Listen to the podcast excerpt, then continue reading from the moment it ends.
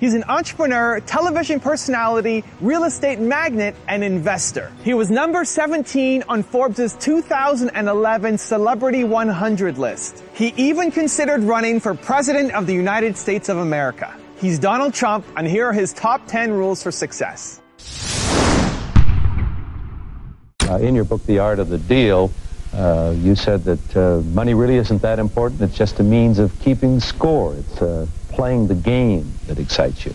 I love the game. I, I like the money, and the money is certainly a, a method of keeping score.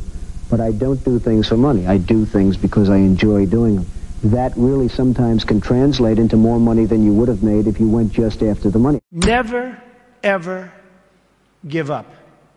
You can change and you can move around, but never, ever give up. I know people that are very smart. They went to the Wharton School of Finance with me. I know other people that aren't as smart, and those people are the top people in industry today, and the top, they just were tougher. They didn't give up. And the smart ones had everything on their plate. They'd always come in with the A plus on the tests and the good boards and everything else. But when they ran into problems, they didn't know how to solve the problems like the guys that weren't as good.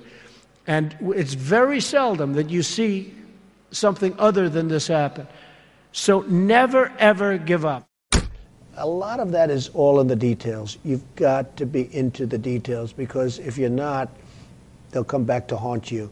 So oftentimes, you know, life is in the details. Well, business also is in the details. You have to be very careful. You have to watch the dotted I's because you can really lose tremendously if you don't watch those details. So we discussed that, and as Robert likes to say, probably more than I do, that's the little finger. But it's all about the details. It's very important. Right. You want to be totally focused. You can't take your eye off the ball. When I had troubles in the early 90s, a major article came out and it said very strongly everything he touches turns to gold. And I believed it. So I'd go out with models at night instead of working. But that wasn't good. And I remember I had a big lease coming up, and I, there was a big show, and I went to the show. I said, Don't worry, fellas, you can handle the lease, you'll get it done. Well, I came back, they didn't get it done, and I would have had it done 100%. And then the market crashed in the 90s. So I had trouble, but it was sort of an amazing, I wouldn't want to do it again. It was an amazing test of yourself. Can you handle pressure? How are you under pressure? Are you smart? You know, when, when everybody's coming at you. You know, the worst employee is a good employee. A bad employee is fine because you fire that person right away. A great employee is phenomenal. You want to keep them and cherish them. They're fantastic. But a good employee, you never sort of fire them, but they never lead you to the next level. They just keep their job. They're sort of too good to be fired, but they're not good enough. You're never going to do great. So I always say the worst employee isn't a bad employee, it's just a good or average employee. Gary Player, the great golfer, he was a little guy, very little, but he worked really hard. And he had a great statement, but he'd go, The harder I work, the luckier I get. And he wins the US Open. You have all these big, handsome guys, these big, giant guys, and they're hitting the ball a mile. And you have Gary Player. And Gary Player would win the Open. He'd win the Masters. He'd win this. He'd win that. And he said, you know, hey, he, in the U.S. Open, he hit a five iron to one foot from the hole, and he ended up getting a birdie and wins the U.S. Open, right? And he came off the green. Now, I, I know I've heard the statement before, but I heard it from him in a meaningful way. They said, What do you think, Gary? What is it? He said, All I know is I've been working very hard.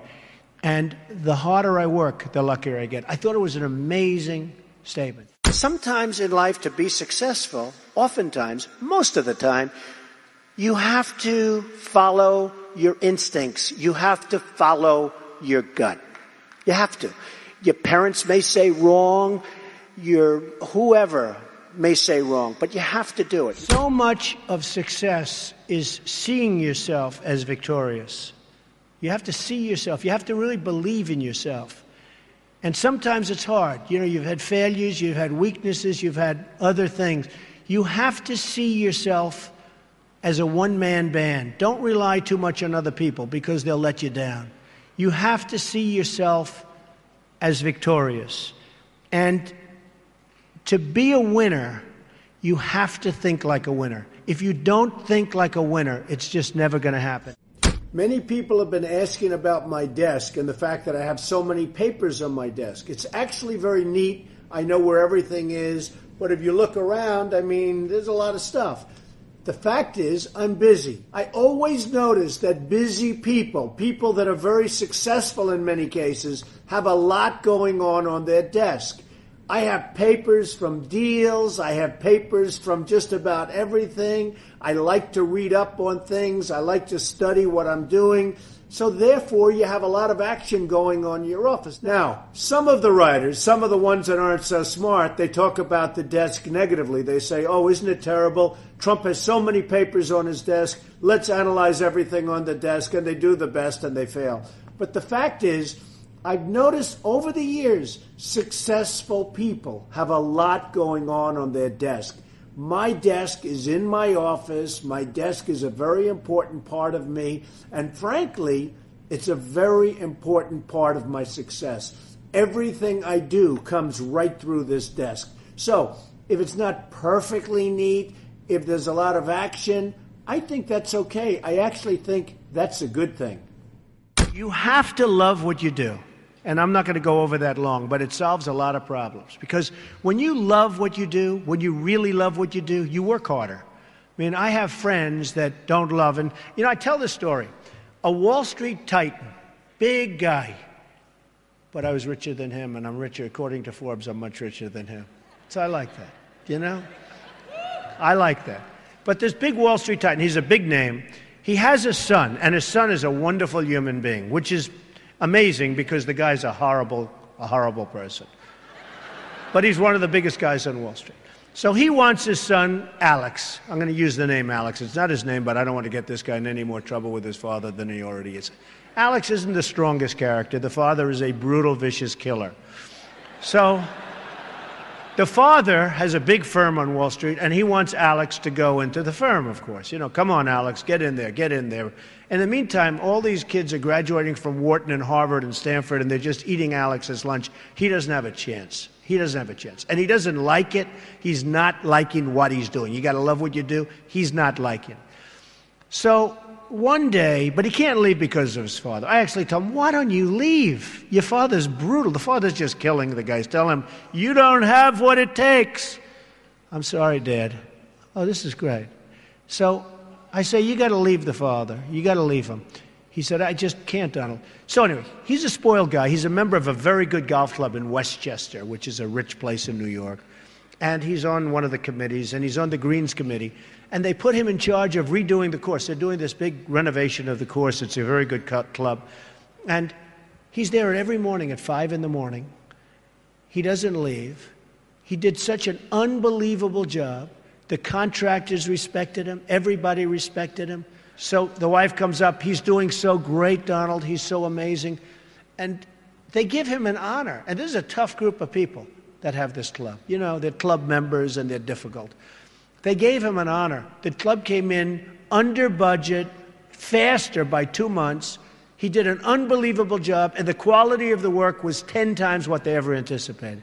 So they gave him a medal. I said, You know, Alex, you ought to go and do this for a living. You ought to be a builder, whether it's houses or clubs or golf courses, renovation or this. Oh, my father would go crazy. He'd never let me. So Alex went back to Wall Street, where he was miserable, and a year later he quit. And he started doing renovations of houses and clubs and different things.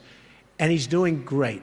So you've got to love what you do. Thank you so much for watching. I made this video because Anuj Debanth asked me to. I hope I pronounced that properly. So if there's a video that you want me to make on a famous entrepreneur, leave it in the comments below and I'll see what I can do. I'd also love to know what you think of Donald Trump. Do you love him? Do you hate him? Leave it below. I'm going to join in the discussion. Look forward to hearing what you have to say.